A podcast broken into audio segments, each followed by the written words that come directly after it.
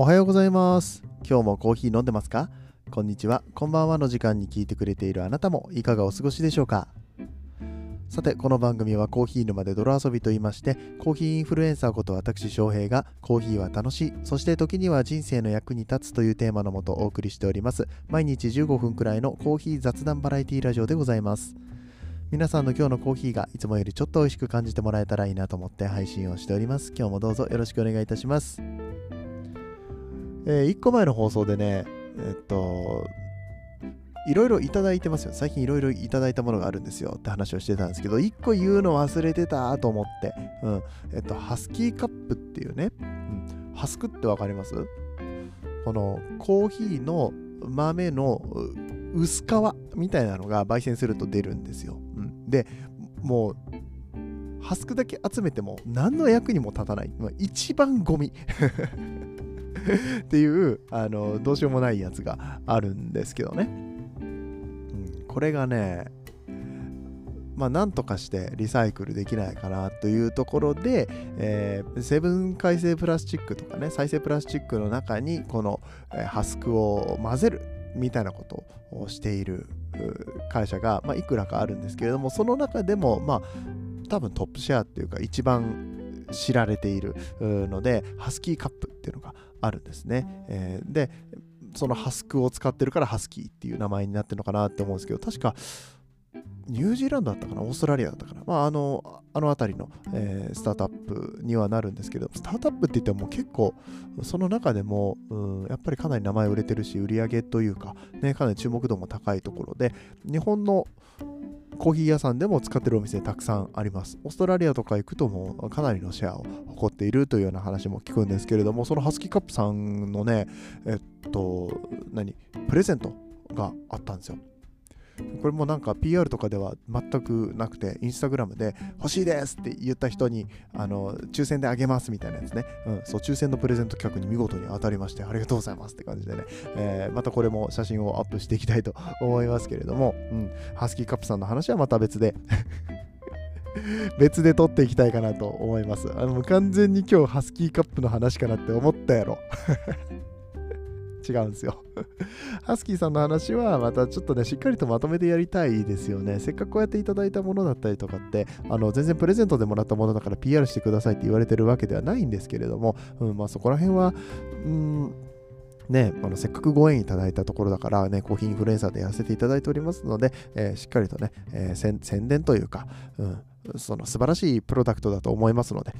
えまあ、そこら辺の喜びと、えーね、商品の良さなんてものをね、えー、伝えていきたいななんてことを思っておりますので、お楽しみにお待ちくださいって言ってね、えー、だんだんもらったものがどんどん増えていくにつれて PR するものも増えていってね、インスタでも上げたいし、ツイッターでも上げたいし、ポッドキャストでも喋りたいみたいなことをいろいろ思っているうちに、ね、忙しすぎてポッドキャスト撮れないよってことに、えー、ならないようにしないといけないとは思っております。ね、え、そんなこんなで、うんえ、じゃあ今日は何の話をするんだいと言いますとね、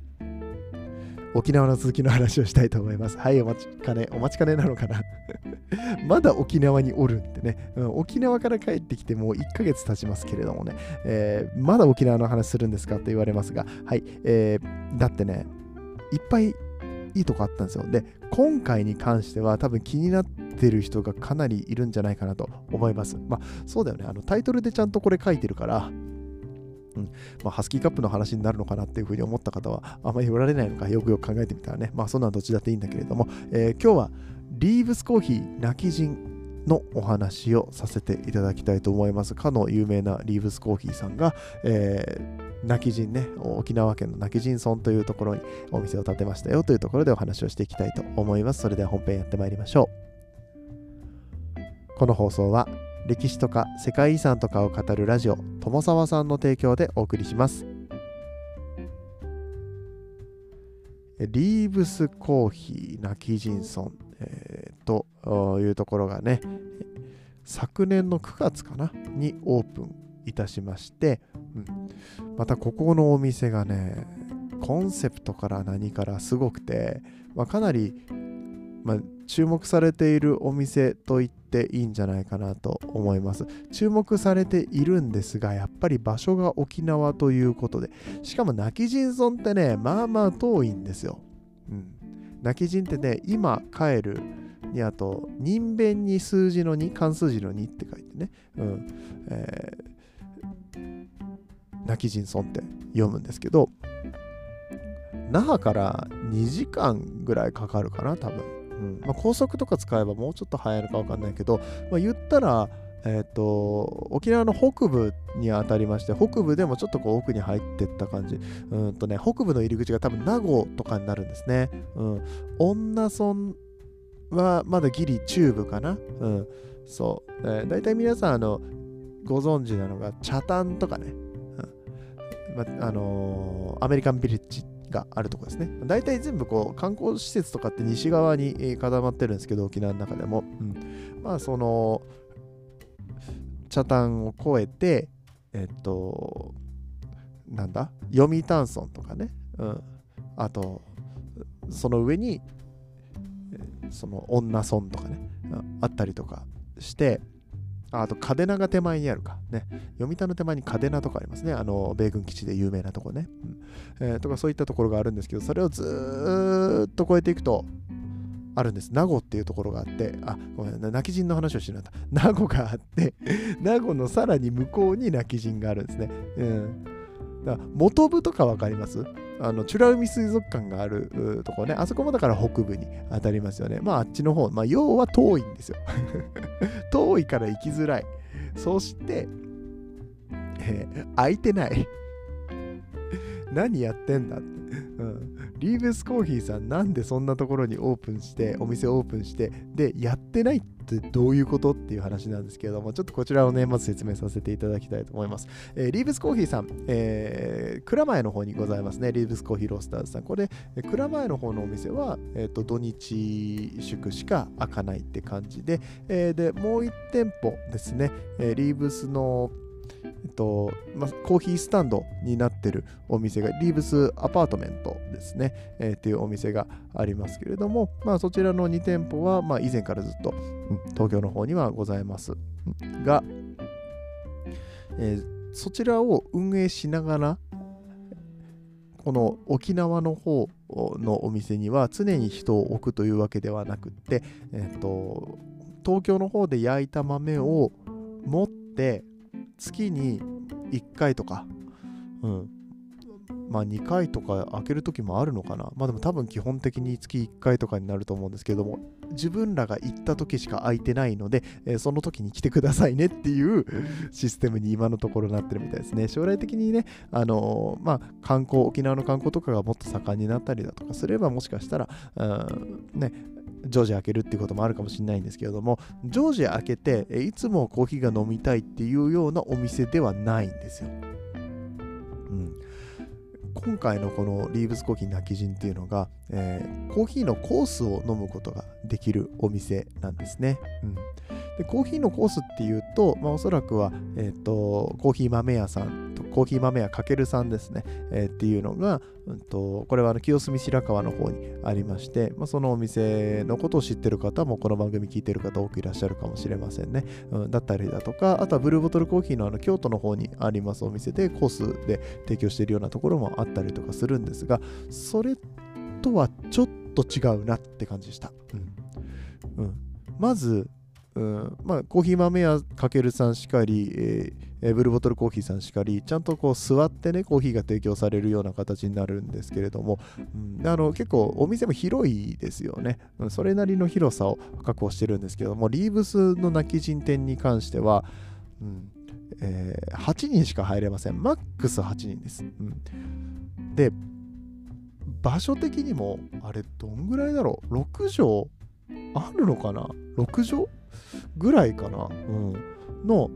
うん、だから何坪だ ?6 畳って何坪？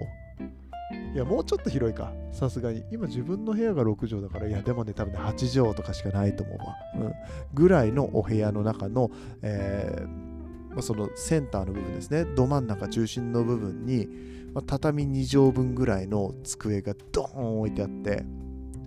で、そこを囲むようにして、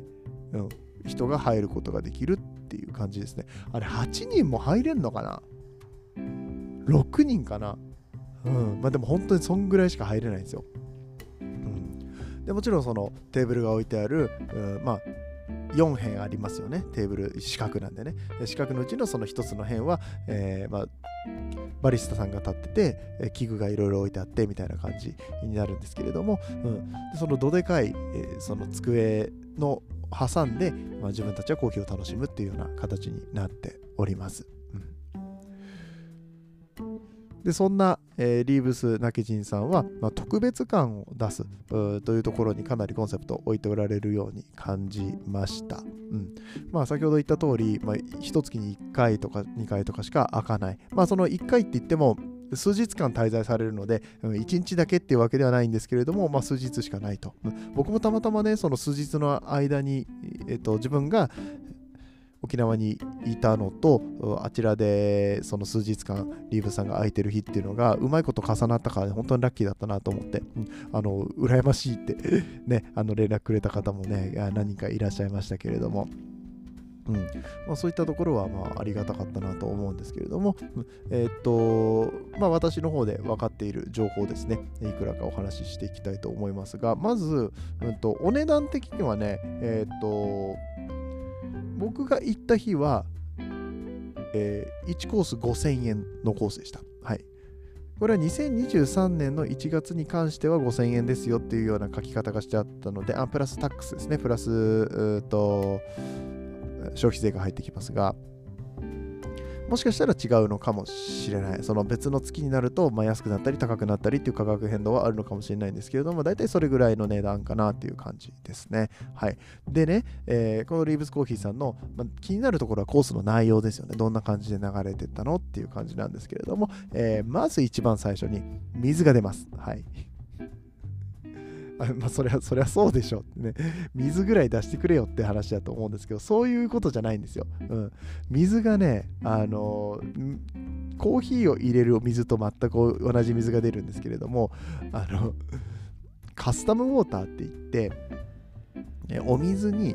マグネシウムとかカルシウムとかを添加してます。しかもその日によってこれぐらい添加した方がいいなっていうのをある程度微調整したお水っていうのが出てくるんですね。もうこの時点でマニアックじゃない、うん、あのコーヒーの抽出にあたってこのマグネシウム量とかコーヒーの高度っていうのは、えー、かなり、えー、と重要な部分を占めておりまして、え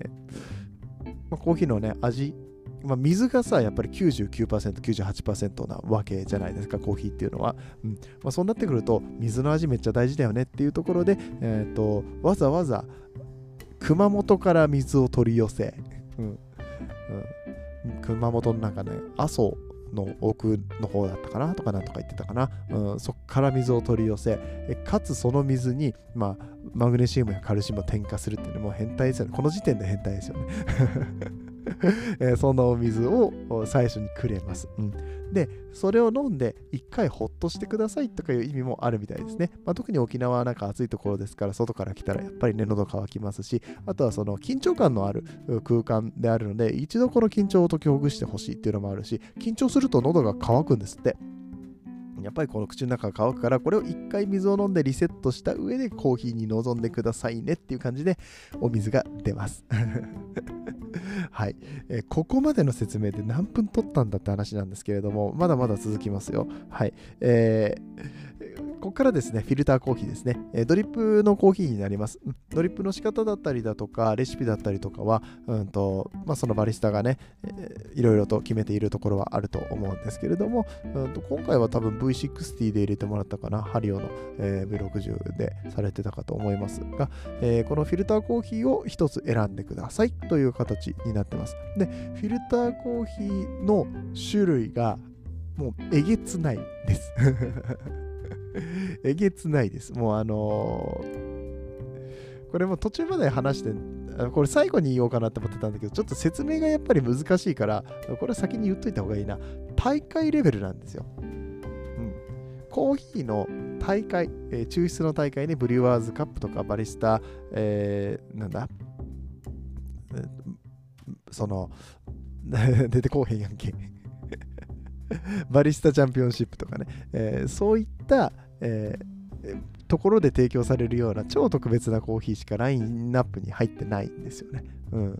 であの先ほどの時点で気づいた方もいらっしゃるかもしれませんけれども最初にお水が出てくるっていうのは、えー、実は大会も同じなんですね一番最初にお水を飲むんですよ。うんこれはやっぱり口の中が乾いている状態では味がちゃんと取れない正確に味の評価ができないということで、まあ、飲んでいるという感じですね、えー、さらに言うと立ってる状態で飲みます、うん、座るとちょっとその味の感じ方とかね、えー、変わるしやっぱり血行も悪くなるっていうのもあって、えー、大会の味の感能評価っていうのは実は立った状態でするのが良いっていうふうにされているんですよ、うん。えー、っていうところから、えその大会と全く同じ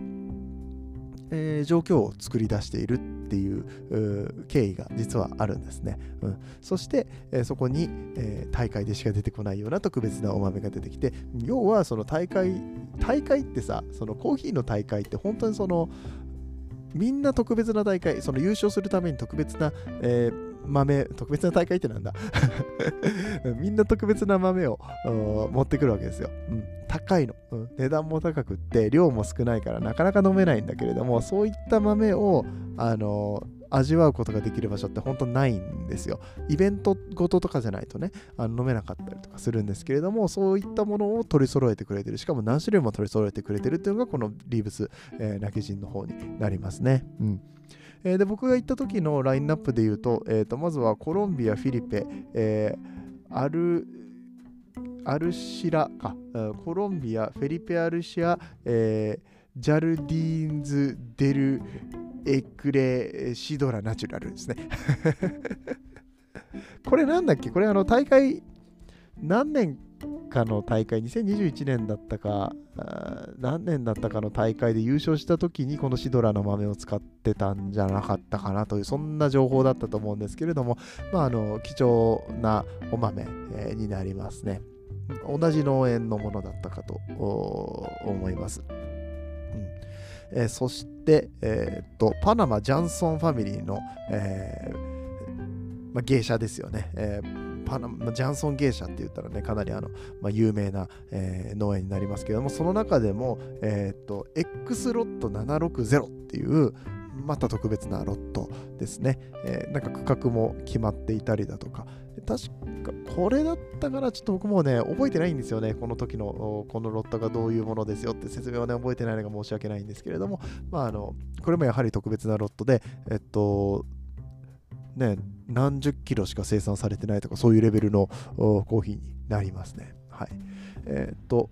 この日5種類あったんですけども、えー、とその下3番目が、えー、パナマ、ラ、エスメラルダ、えー、間違えた、ごめん、間違えた。あ、合ってるわ。ごめん、合ってた。今何を見ながら喋ってるかというとね、あの、僕が撮ってきた写真を見ながらなんですけど、ブレてるから読みにくいんですよすいませんね。あのこのパナマラ、エスメラルダ・マリオ芸者ですね。えー、と言われております。マリオの、えー、41AS 芸者ナチュラル。はい、えー、こちらも芸者になるんですけれども、僕これ飲んだんですよ、実は。ね。後であの感想を話していきたいと思いますけれども、この 41AS っていうロットもやはり、えー、かなり特別なものだそうです。えー、続きまして、ニカラグアのウンレガーロ・デ・ディオス。ウンレガーロ・デ・ディオス COE3 位、えー、カップ・オブ・エクセレンスという品評会で3位を取りましたという、えー、コーヒーになりますね。これがマラカトゥーラっていう品種のナチュラルプロセスになります。えー、そして5つ目がエクアドル・フィンカ、えー、ソレダッド、シンクロニシティ、シドラ・ナチュラル・ウェーブ、えー、っていうね、えー、コーヒーになります。も今読んだ5つ多分全て何かの呪文かに聞こえた方もいらっしゃるかと思うんですけれども、うん、これワインと一緒ですよね。どこの農園で採れた、どこどういう品種のもので、えー、またロットに特別な名前がついてたりとかするというような感じでございます。はい。えー、ちょっとね、ここの説明が長くなってしまったので次に行きたいと思うんですけども、僕が飲んだのはパナマラ、エスメラルダマリオ 41AS 芸者ナチュラルと、えー、なりますが、芸者のナチュラル、やっぱね人気ですよね。うん味も独特で、えー、なんですが、えー、今回飲んだ芸者ナチュラルっていうのがねめちゃめちゃあのまるでナチュラルじゃないかのような綺麗な豆だったんですよ。うん、バニラとか、えー、あとオレンジね。最初にオレンジが来て、バニラが来て、またオレンジに戻っていくような。で完全に冷め切った後もなんかオレンジキャンディーみたいな、えー、感じも残しつつ、でもキャンディー、甘ったるい感じのキャンディーではなくて、ずっとすっきりしていて、それがなんかね、黒糖のお水を飲んでるようなイメージ。これ沖縄にいたからっていうのもあるかもしれないんだけども、黒糖をちょっと水に溶かしたような、えー、そんなイメージもね、えー、あるような味でした。かなり複雑で、えー、感能的にもそう香りから入ってくる情報がすごく、えー、たくさんあってですね、こう匂いを嗅ぐだけでも幸せになれるそんなコーヒーでしたね。はい。えこれを入れてくれたのが、あのバリスタがね、またね、トップバリスタなんですよね。えーリーブスコーヒーに所属しておられる、まあ、翔さんってね、えいらっしゃるんですけれども、翔さんの上の名前何だったっけな？パルトメントの方で、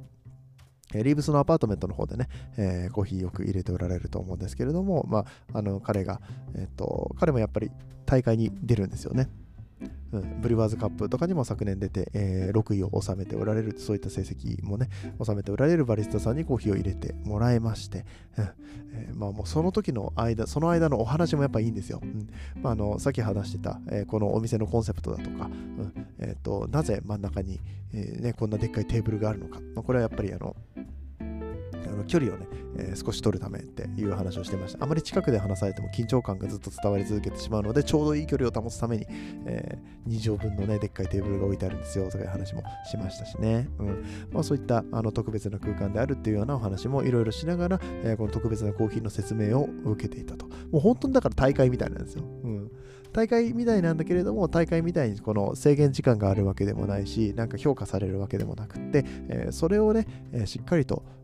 その大会の時になんでそういう風に、えー、プレゼンテーションするのかとか、なんでそういう風にコーヒーを入れるのかっていうところを、ね、最終的にこうサービスの形に落とし込んだ、えー、というようなお店でした。はい。